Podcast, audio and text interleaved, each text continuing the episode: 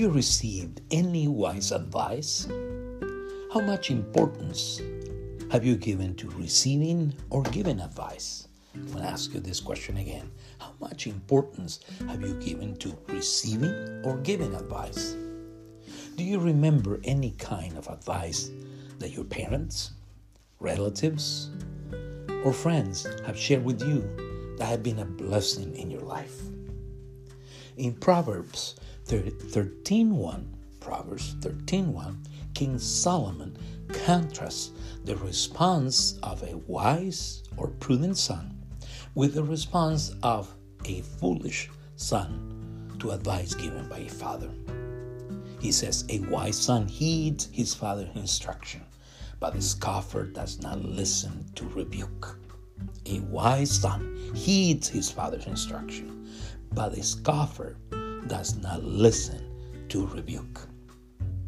If you read Exodus 18 13 to 24, you will find that the writer of the book of Exodus narrates or tells how Jethro, Moses' father in law, gave him wise advice.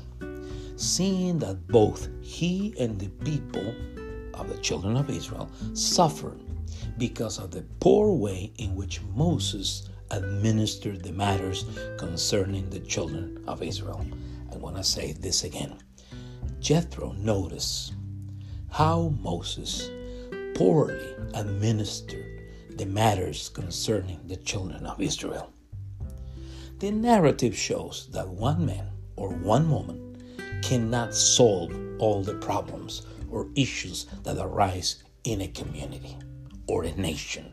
One man or one woman cannot solve all the problems or issues that arise in a community. The narrative also shows that Jethro teaches Moses the importance of delegating responsibilities to members of the community. Moses and the children of Israel learned that the responsibility or burden carried by few people becomes lighter for all members of a community when a good number of individuals help in one way or another in different tasks that are part of a community's life. And this is the story found in Exodus 18 13 through 24. And this is the New King James Version. I'm going to read only this version because of the length of the story. And so it was on the next day that Moses sat to judge the people. And the people stood before Moses from morning until evening. So when Moses' father in law saw all that he did for the people, he said, What is the thing that you are doing for the people? Why do you alone sit, and all the people stand before you from morning till evening? And Moses said to his father in law, Because the people come to me to inquire of God. When they have a difficulty, they come to me and I judge between one another. I make known the statutes of God and his laws. So Moses' father in law said to him, The thing that you do is not good. Both you and these people who are with you will surely wear yourselves out. For this thing is too much for you, and you are not able to perform it by yourself. Listen now to my voice. I will give you counsel, and God will be with you. Stand before God for the people so that you may bring the difficulties to God and you shall teach them the statutes and the laws, and show them the way in which they must walk and work that they must do. Moreover, you shall select from all the people able men, such as fear God, men of truth, hating covetousness, and place such over them to be rulers of thousands rulers of hundreds, rulers of fifties, and rulers of tens, and let them judge the people at all times. And it will be that every great matter they shall bring to you, but every small matter by they themselves shall judge. So it will be easier for you, for they will bear the burden with you. If you do this thing, and God so commands you, then you will be able to endure. And all these people will also go their place in peace.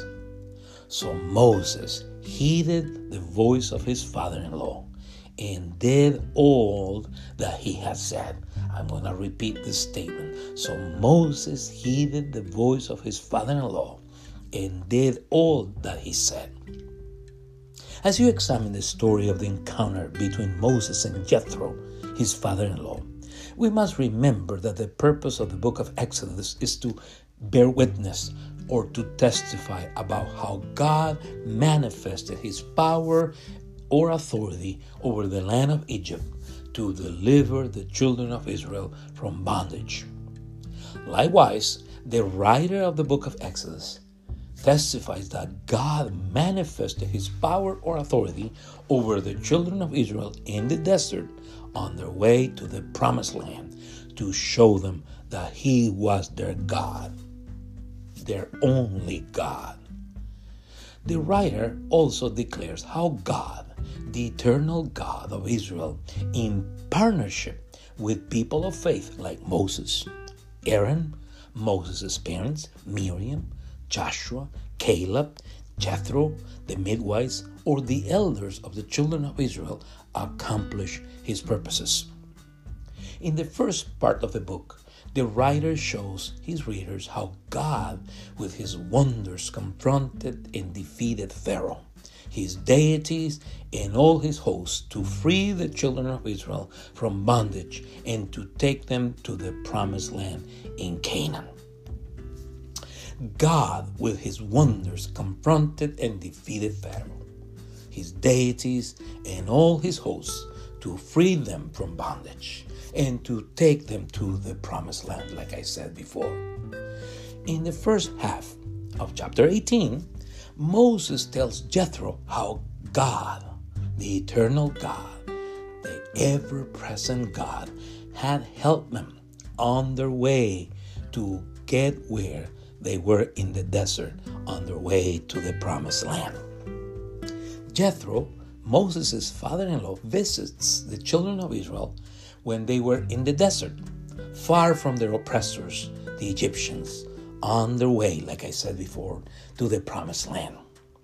He finds Moses and the children of Israel in a terrible situation.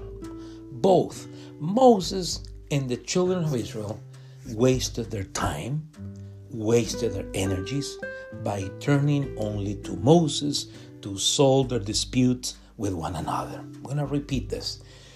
Jethro finds Moses and the children of Israel in a terrible situation. Both Moses and them wasted their time and energy by turning only to him to solve their disputes with one another.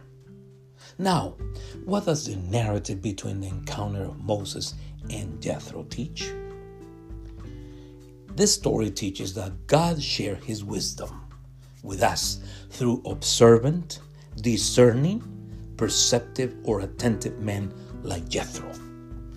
God shares his wisdom with us through observant, discerning, perceptive, or attentive men like Jethro that God grants his wisdom to humble, meek, and affable men like Moses. You gotta be humble to receive God's wisdom like Moses did it. The story also teaches that you and I enjoy God's wisdom when you and I follow wise advice from godly men or women. You and I suffer the consequences of rejecting wise advice when you and I reject wise advice given to you and me by godly men or godly women. people around you enjoy God's wisdom when you follow wise advice given to you by godly men or women. And lastly, the best advice you can receive from anyone is to call on the name of Jesus to be saved. And the best advice you can give to someone is for that individual to receive and believe in Christ Jesus. Amen. God bless you.